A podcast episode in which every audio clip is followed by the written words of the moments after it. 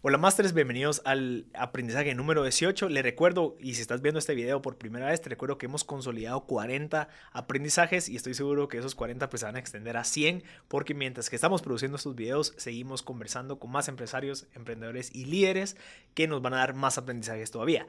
En el aprendizaje número 18 vamos a hablar de algo que me interesa bastante y es algo que a veces uno como CEO, porque como siempre está viendo hasta el futuro, no lo toma en cuenta y espero que esto te lo recuerde. Tus primeros 5 a 10 empleados se unen por la visión.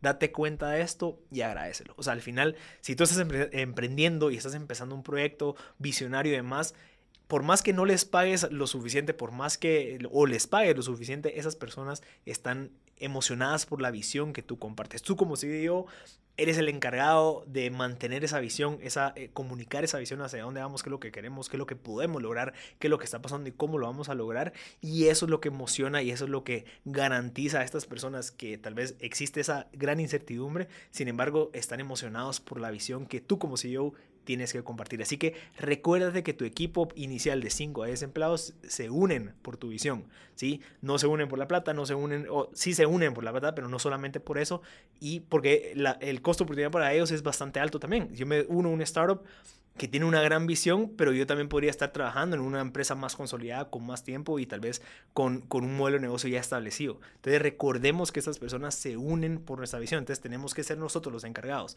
los CEOs, de estar comunicando la visión, de mantenerla, respetarla y estar viendo cómo podemos irnos acercando mes a mes, año con año a esa visión. Así que recordémonos de eso, valorémoslo y acerquémonos con el equipo y agradezcamos porque se están uniendo con nosotros por la visión. Así que este es el aprendizaje número 18. Así como estos 18, pues ya tenemos muchísimos otros aprendizajes.